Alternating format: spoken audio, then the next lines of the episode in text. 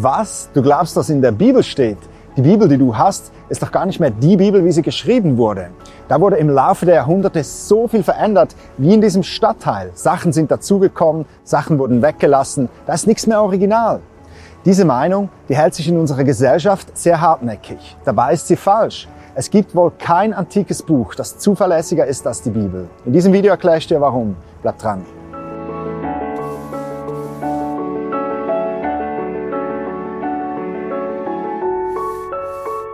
Die Bibel ist ein krasses Buch. Schon mehr als drei Milliarden Exemplare wurden gedruckt. Und jedes Jahr kommen 20 Millionen neue Exemplare dazu.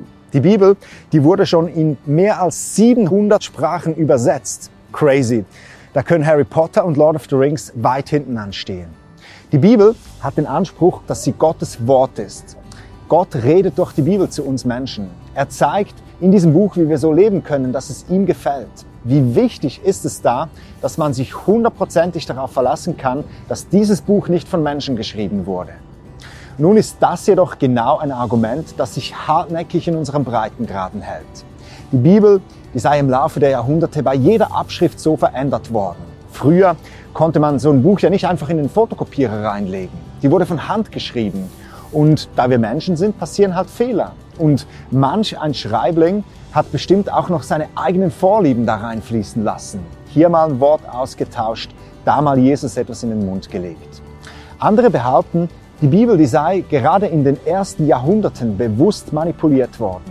Die Leiter der jungen Kirche, die hätten verschiedene Sachen ganz bewusst in der Bibel deponiert, um ihre Macht zu festigen, um das Volk auszubeuten, um ganz bewusst Legenden zu bilden. Folgendes halte ich dagegen. Praktisch das ganze Neue Testament wurde im Zeitraum von 15 bis 60 Jahre nach dem Tod von Jesus geschrieben. Das ist für eine Legendenbildung echt ungeeignet. Denn wenn man einen Bericht hätte bewusst falsch schreiben wollen, dann hätte man warten müssen, bis alle Augenzeugen tot sind. Aber die meisten Leute, mit denen Jesus und seine Jünger unterwegs waren, die lebten noch, als die Texte des Neuen Testaments verfasst wurden.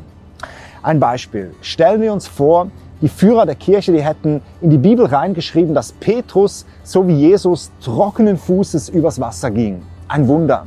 Aber Petrus, der wird ja von der katholischen Kirche als erster Papst bezeichnet. Der kann sowas. Doch die Leute, die dabei waren, die lebten ja noch. Die hätten lauthals protestiert. Aha, Petrus, das haben wir aber ein bisschen anders in Erinnerung. Du bist doch dann versunken und hast wie ein Mädchen um Hilfe geschrien. Das hätte nicht funktioniert. Und deshalb hat das auch niemand so gemacht.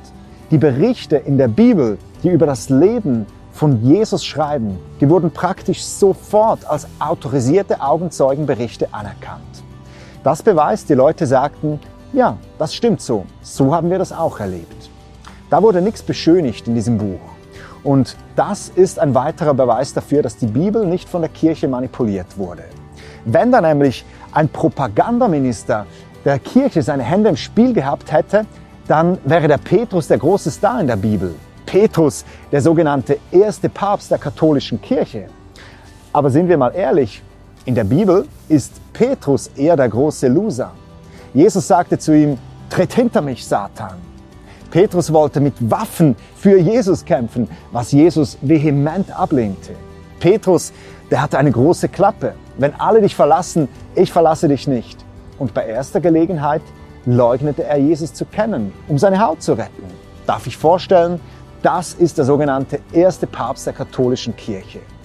Wenn ein Propagandaminister seine Hände im Spiel gehabt hätte, dann hätte Jesus im Garten Gethsemane nicht geweint, weil er solche Angst hatte, ans Kreuz zu gehen.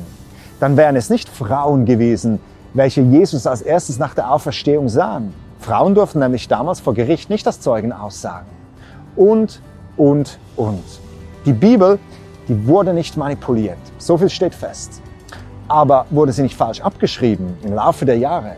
Nein, tatsächlich gilt die Bibel in der Wissenschaft bei weitem als das zuverlässigste Buch, das es gibt. Die Juden, welche dafür zuständig waren, die Manuskripte der Bibel abzuschreiben, die waren nämlich enorm genau. Wenn sie beim Schreiben einen Fehler gemacht haben, dann wurde das ganze Blatt entsorgt und neu geschrieben. Ich möchte dir das anhand einer einfachen Geschichte verdeutlichen. Lange Zeit war die älteste Abschrift, die man vom Jesaja-Buch hatte, aus dem Jahr 1008. Jesaja lebte aber 700 vor Christus. Und so war das Original ja viel älter als die Version von 1000 nach Christus. Was hatte sich wohl in der Zeit zwischen Original und der aktuellen Version verändert? Das wäre doch spannend. 1947 machten einige Schafhirten in einer Höhle in Palästina dann einen spektakulären Fund. Sie fanden eine komplette Abschrift des Jesaja-Buches. Diese Abschrift, die stammte aus dem Jahr 200 vor Christus. Endlich, dachte man, können wir vergleichen. Nun haben wir eine Schriftrolle, die 1200 Jahre älter ist als unsere bisherige Jesaja-Schriftrolle. Kommst du noch mit? Als nun diese beiden Rollen miteinander verglichen wurden, da staunte man nicht schlecht. Der Text, der war nahezu identisch. Einige Satzzeichen, unterschiedliche Lesearten, aber grundsätzlich waren die Texte komplett identisch. Das war eine Sensation. Die Bibel, die hat sich nicht verändert. Die Bibel ist das Buch der Bücher. Es ist das Königsbuch. Es ist Gottes Wort, seine Botschaft an dich. Fang an, in der Bibel zu lesen. Mach dir das zur täglichen Gewohnheit. Du hast doch keine Bibel. Hey, dann schreib mir eine E-Mail. Gerne schenke ich dir eine. Ich würde mich freuen, von dir zu hören. Das war's von Antworten aus der Bibel. All meine Videos und viel mehr findest du auf meiner Webseite. Wir sehen uns schon bald wieder. Bis dann wünsche ich dir alles Gute. Gottes Segen. Bye.